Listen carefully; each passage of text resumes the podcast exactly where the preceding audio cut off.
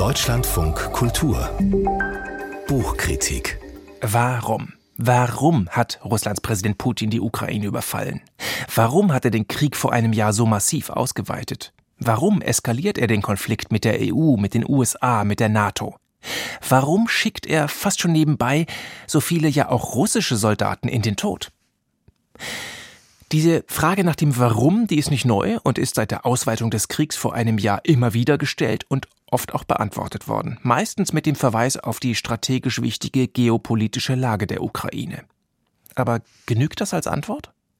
Der langjährige Moskau-Korrespondent der Zeit, Michael Thumann, verfolgt eine weitere These. Das ist eine These, die zugegeben, auf den ersten Blick, finde ich, klingt die etwas küchenpsychologisch banal. Die These nämlich, dass Putin ganz persönlich Revanche wolle für zumindest subjektiv erlebte Kränkungen und Demütigungen durch den Westen. Taugt die These etwas? Thilo Kössler hat nach dem ersten auch einen zweiten und einen dritten Blick auf dieses Buch geworfen und hat mit Michael Thumann gesprochen. Und hat sich überzeugen lassen.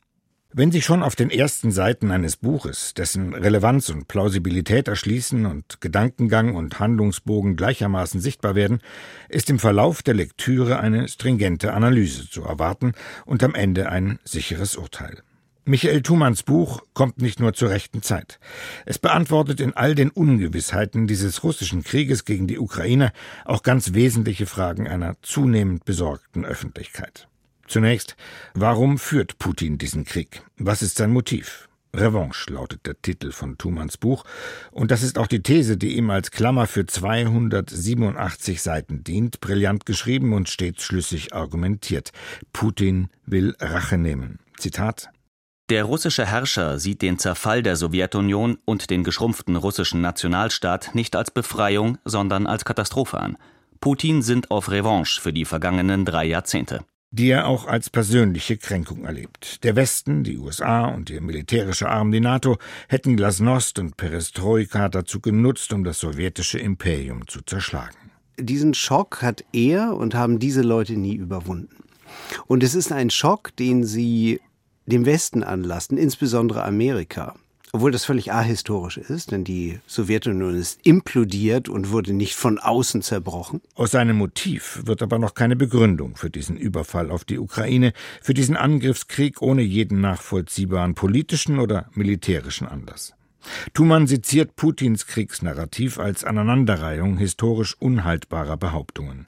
Die Ukraine sei kein souveräner Staat, sondern nur eine geografische Variation Russlands. In der Ukraine hätten Nazis und Faschisten einen Genozid an Russen begangen und der Westen habe Russland nach der Wiedervereinigung Deutschlands betrogen und sein Versprechen gebrochen, die NATO nicht in Richtung Osten zu erweitern. Nichts von alledem sei wahr, schreibt Thumann. Der Westen wollte beim Zerfall des Warschauer Paktes keine NATO-Osterweiterung. Aber warum geschah sie trotzdem? Der Anstoß dazu kam von außen durch den Druck der Mitteleuropäer und die unruhige Entwicklung Osteuropas. Die Faktenlage hinter dem Narrativ der angeblich aggressiven Ausdehnungspolitik der NATO ist das eine. Etwas anderes ist der fruchtbare Boden, auf den Putins These auch in Deutschland fiel. Zitat Erstaunlich, dass solche offensichtlich eingebildeten Bedrohungen auch in Deutschland vielen Politikern und Publizisten einleuchteten, zumindest in Teilen. Hier nennt Thumann Ross und Reiter. Er zieht insbesondere die Sozialdemokraten zur Verantwortung, die sich in der Tradition der Ostpolitik Willy Brandt sahen, aber die Augen vor Putins Neo-Imperialismus verschlossen, sich vereinnahmen ließen und so auf einen deutsch-russischen Irrweg gerieten. Der Kern des Vorwurfs ist, dass man eigentlich 20 Jahre lang an dem Charakter des äh, putinschen Regimes vorbeigesehen hat. Den dramatischen Höhepunkt dieser Fehleinschätzungen nebst partieller politischer Erblindung sieht Thumann in den Irrungen und Wirrungen der Nord Stream Pipeline. Er deutet sie als Symbol für die deutsche Abhängigkeit von Russland und schildert die Wirkungsgeschichte als diplomatischen Albtraum. Nord Stream 2 verschlechterte das angespannte Verhältnis zwischen Deutschland und Polen stellte Berlin in der EU an den Pranger, versetzte die USA in Rage und brachte Kanzlerin Angela Merkel in die Bredouille.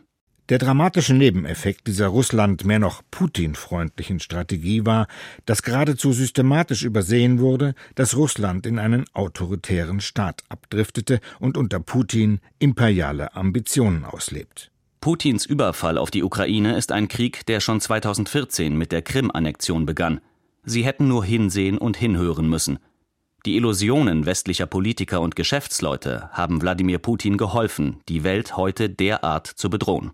So wurden im Westen, namentlich in Deutschland, zwar die Einzelschritte Putins auf dem Weg zu einer Radikalisierung im Zeichen des Nationalismus vermerkt, nicht aber die politische Summe antizipiert, die heute als Putins Machtfülle unterm Strich steht. Russland ist eine lupenreine Diktatur und das bedrohlichste Regime der Welt, bilanziert Thumann im Untertitel seines Buches. Es ist eine Diktatur auch mit zunehmend totalitären Zügen, wie ich glaube, wo man eben wirklich versucht, in das Hirn der Russinnen und Russen zu greifen, sie zu steuern, jede Art von abweichenden Meinungen radikal zu unterdrücken. Der Krieg, das macht Thumann immer wieder klar, richtet sich nicht allein gegen die Ukraine. Der hybride Krieg richtet sich in erster Linie gegen uns. Putin will die liberale Demokratie beerdigen. Er greift den Lebensstil Europas an, seine Sicherheit und seine wirtschaftlichen Lebensgrundlagen. Putins Einsatz für seinen imperialen Ehrgeiz ist unermesslich hoch, gemessen am Blutzoll und am Schaden, den er der Ukraine und am Ende auch Russland zufügt. Doch niemand weiß, wie weit Putin wirklich zu gehen bereit ist.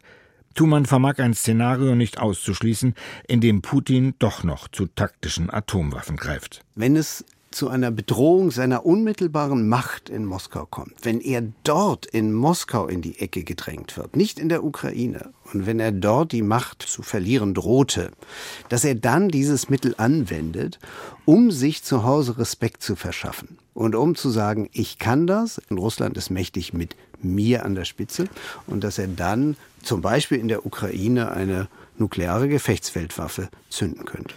Doch was ist der Preis für diesen Einsatz? Thumann sieht Putins Russland auf Dauer als ein international isoliertes Land, das mit diesem Krieg gesellschaftlich, politisch, technologisch und wirtschaftlich den Anschluss an Europa verlieren wird. Es wird ein ausgeplündertes Russland sein. Es wird ein Russland sein, das in seiner Entwicklung vielfältig zurückbleiben wird. Und insoweit haben wir es hier mit einer präzedenzlosen Isolation Russlands in Europa zu tun. Thumann glaubt zwar, dass dieser russische Krieg in der Ukraine der letzte Krieg unter Putin sein wird. Doch hat auch er keine Antwort auf die Frage, wie lange er dauern und was auf Putin folgen wird. Jedenfalls keine Entwicklung in Richtung Demokratie, sagt er im Interview. Ich könnte mir vorstellen, dass es dann zu einer Verlängerung eines autoritären Regimes in anderem Gewand mit anderer Führung kommt aber nicht zwingend zum kompletten Abbau des totalitären Regimes. Der langjährige Moskau-Korrespondent der Zeit, Michael Thumann, hat ein wichtiges Buch geschrieben. Es wendet sich an alle, die sich auf solide Fakten stützen und sich Hintergründe erschließen wollen. Thumann zieht durchweg kluge Schlüsse aus dem Fortgang der Ereignisse und gibt damit Orientierung in einem komplexen und zunehmend belastenden Konflikt. Thilo Köstler über das Buch Revanche, wie Putin das bedrohlichste Regime der Welt geschaffen hat von Michael Thumann. Das ist bei CA Beck erschienen und kostet 25 Euro.